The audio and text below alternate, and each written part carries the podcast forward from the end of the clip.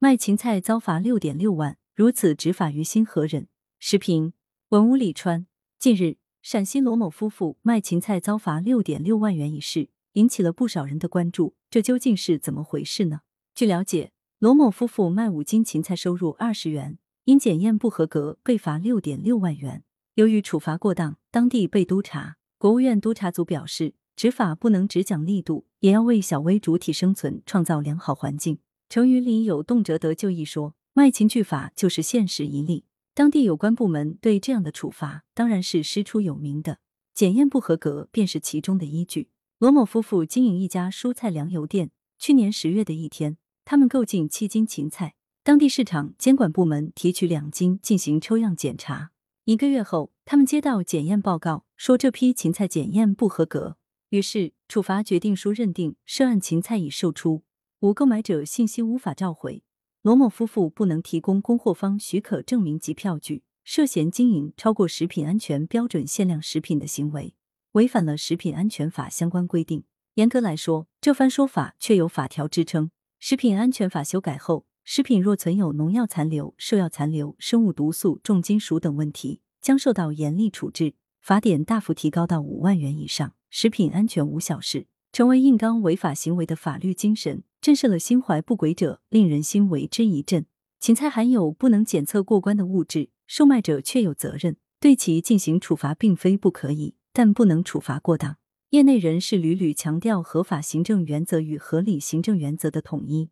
若是僵硬搬运法条处理，很容易陷入处罚失当沼泽，造成大面积伤害。假如饭店用了这种蔬菜，被执法者抓现行，是不是也要被狠罚？需要看到，在蔬菜品质把关问题上，可谓全链条负责。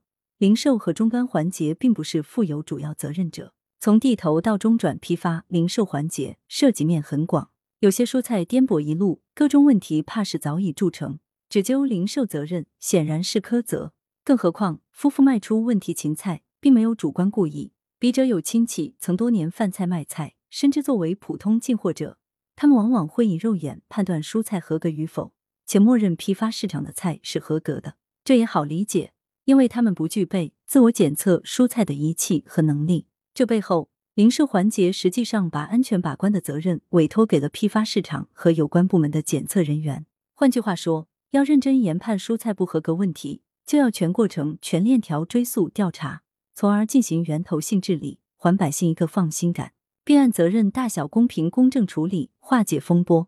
这才是行政部门参与社会治理的应有态度。只针对零售者开炮，对几斤问题芹菜就送上天价罚款，方向是不是偏了？对小门小户苛责如此，于心何忍？据报道，根据榆林市市场监管局二零二一年以来食品类行政处罚台账。针对小微市场主体的五十多起处罚中，罚款超过五万元的就有二十一起，而相关案值只有几十或几百元。这似乎说明当地某些执法者的兴趣点只在于罚款，而不是治理。值得一提的是，执法者拿走芹菜检测，不是第一时间要求出具收据进行召回，而是一个月左右才提出相应的要求，这也非常不合情理。试问又有几人会将相关的票据保留一个月？